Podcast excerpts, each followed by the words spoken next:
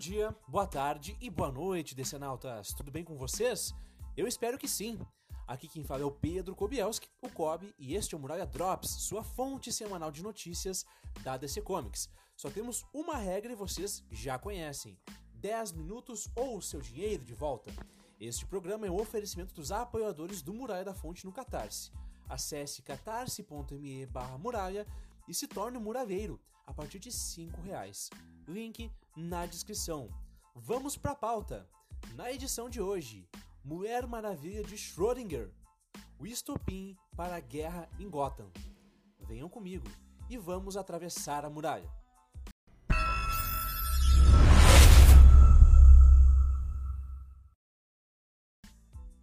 Mulher Maravilha de Schrödinger. É, gente, parece que as coisas não estão sendo muito bem entendidas entre James Gunn e Gal Gadot.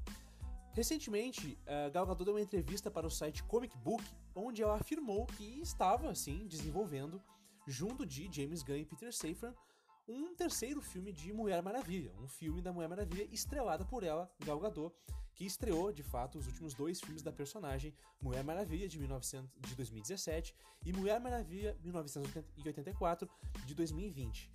Acontece que, algumas horas depois, a Variety, que é um dos grandes sites que cobrem Hollywood, deu uma notícia, né, fez um relatório informando que na verdade não condizia com os fatos, o que a Gal Gadot tinha dito nessa entrevista para o site Comic Book e que não havia um filme da Mulher Maravilha em desenvolvimento no momento por James Gunn e Peter Safran, que é a única obra envolvendo as Amazonas uh, que estava em desenvolvimento pelo DCU era de fato a série Paradise Lost, envolvendo a Ilha das Amazonas num período prévio à existência de Diana e do próprio nascimento da Mulher Maravilha.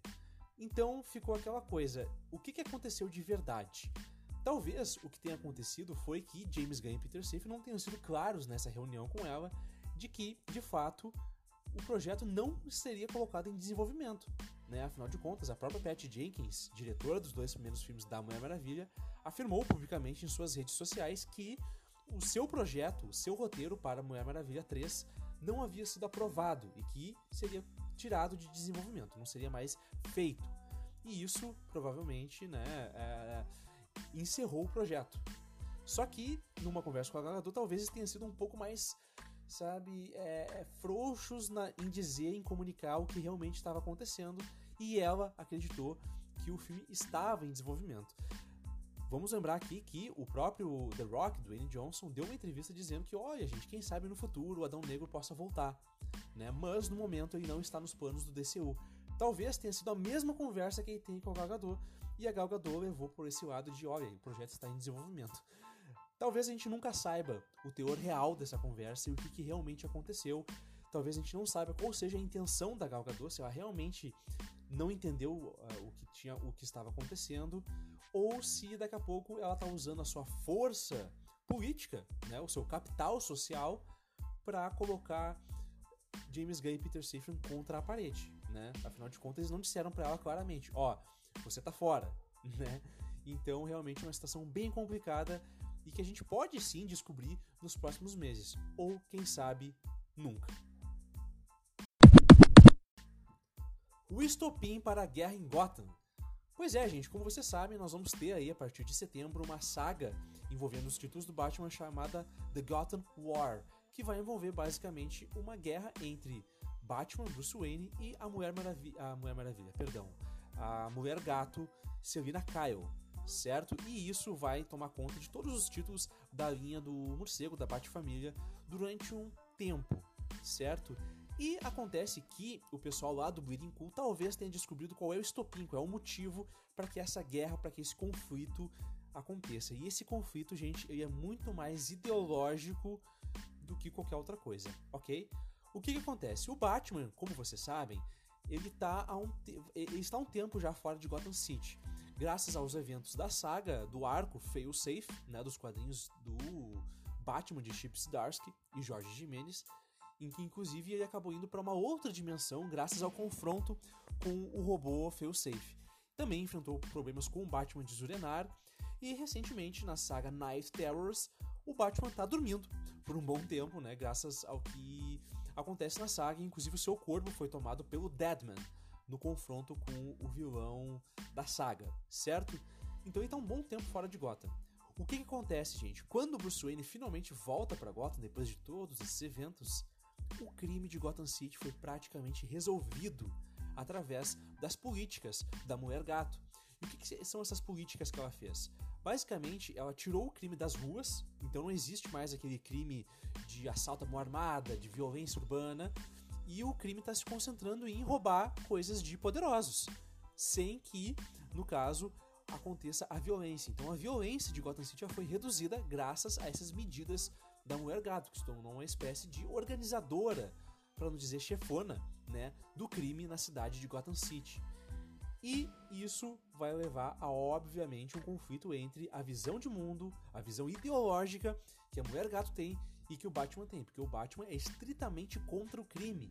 E é um cara que tem essa postura e que já foi usada brilhantemente algumas vezes e eu vou citar aqui especialmente Riqueteia, esse quadrinho maravilhoso da Mulher Maravilha, onde o Batman entra em conflito com a Mulher Maravilha por conta dessa questão ideológica, tá? A gente tem um episódio muito bom sobre Riqueteia e que eu vou deixar aqui na descrição para vocês, tá bom? Então, isso é o que vai motivar toda a guerra e todo o conflito entre o Batman e a Mulher Gato. E aparentemente, gente, a Bat-família vai se dividir a Bat-família vai ficar uma parte do lado do Bruce Wayne e uma parte do lado da Selina Kyle, da Mulher Gato. E que, obviamente, toda a vida criminal de Gotham, todos os criminosos, como Pinguim, Charada, enfim, toda essa galera, que está agora sob o comando da Mulher Gato, Selina Kyle, também vai se posicionar nesse, nessa guerra aí, nesse, nesse conflito.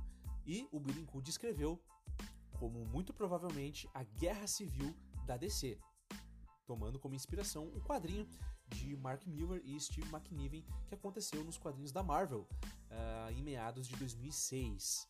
Então, gente, interessante, né? Esse plot que vai ser desenvolvido ao longo de Gotham War. Como eu disse, Gotham War vai começar em setembro, vai ter alguns títulos, tá? É, que vão ser próprios para a saga e outros vão tomar parte nos quadrinhos do Batman, escritos pelo Chip Zdarsky, da Mulher Gato, escritos pela Tini Howard, e nos títulos aí dos outros membros da Bat-família, como o Asa Noturna. Certo, gente? Fiquem ligados que aparentemente vem uma história interessante por aí.